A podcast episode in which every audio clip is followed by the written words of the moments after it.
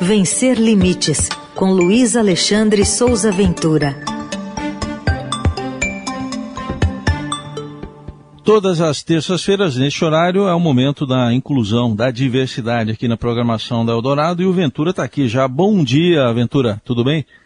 Bom dia, Heisen, bom dia, Carolina, bom dia, ouvintes, bom dia, equipe. Bom, queria que você falasse um pouco com a gente sobre essa alteração na lei de improbidade administrativa é, pelo Senado, é, que, eh, no fim das contas, acabou eliminando um artigo sobre exigência de acessibilidade. Quer dizer, como é que fizeram isso, Ventura? Pois é. O, o, o Senado simplesmente arrancou da lei de improbidade administrativa o inciso que trata das exigências de acessibilidade previstas na Lei Brasileira de Inclusão da Pessoa com Deficiência. Numa canetada só, tudo o que diz respeito à acessibilidade em obras públicas, principalmente de prefeituras e governos estaduais, deixou de ser um item é, que pode ser é, estabelecer punição dentro dessa questão da improbidade administrativa. Isso fazia parte da seção 3 que espantosamente trata dos princípios da administração pública. É, esse texto chegou no Senado ah, e a argumentação do relator do, do projeto, o senador Weberton Rocha, é de que há outras legislações que garantem o direito da pessoa com deficiência à acessibilidade. É, no final das contas, isso transformou para a questão da improbidade a acessibilidade num favor. Ou seja, o administrador, o, o agente público, insere e inclui as questões de acessibilidade se ele achar que é bacana. Ok, vou colocar porque eu sou bacaninha e é legal. Não é mais uma obrigação, não vai ter punição. A, a senadora Mara Gabrilli tentou reverter essa decisão, apresentou uma emenda, essa emenda foi recusada pelo relator, o PSDB, na votação em plenário, apresentou essa emenda como destaque, também foi recusada, e aí o que se espera agora é que na, na votação no, na, na Câmara é, haja algum movimento para retomar essa, esse item. Mas eu não vejo nenhum movimento dentro da Câmara, não há ninguém tratando desse tema, me parece que passou. Né? A acessibilidade ah, deixou de ser um princípio da administração pública. E aí tem uma questão importante, que é uma incoerência do próprio Senado, porque no dia anterior a essa decisão, o Senado incluiu, aprovou o, a PEC de emenda à Constituição, que incluiu mobilidade e acessibilidade como direitos fundamentais na Constituição. O mesmo Senado que tirou a acessibilidade da lei de improbidade administrativa.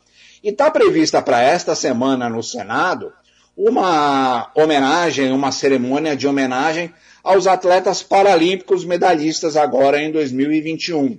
E aí fica a dúvida sobre o que é que eles vão apresentar lá de homenagem. Olha, a gente vai te dar essa medalha, mas também é um favor. Então, é, não dá para entender, né? Não dá, não dá para entender. É, parece que é muito mais para é, se fazer ver, né, como alguns políticos sensíveis às causas, né, mas quando tem que mostrar isso na legislação, deixa muito a desejar, né, Ventura? É, a, a, faz tempo que se alerta a respeito dos desmontes dos direitos das pessoas com deficiência no Brasil.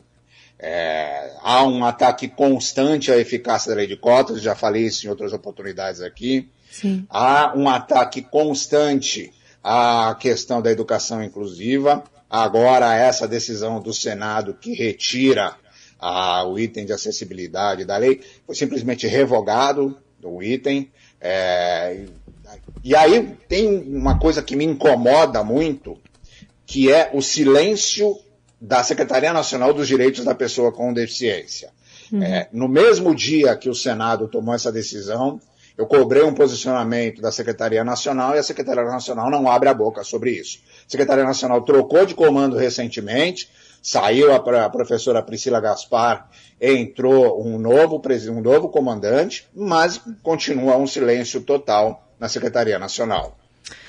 Bom, é, hoje está prevista na Câmara é, a possibilidade de se votar as emendas do Senado, esse projeto que revisa a lei de improbidade administrativa. A gente acompanha à tarde essa sessão. Mas queria que também você trouxesse para a gente uma dica de livro, Ventura.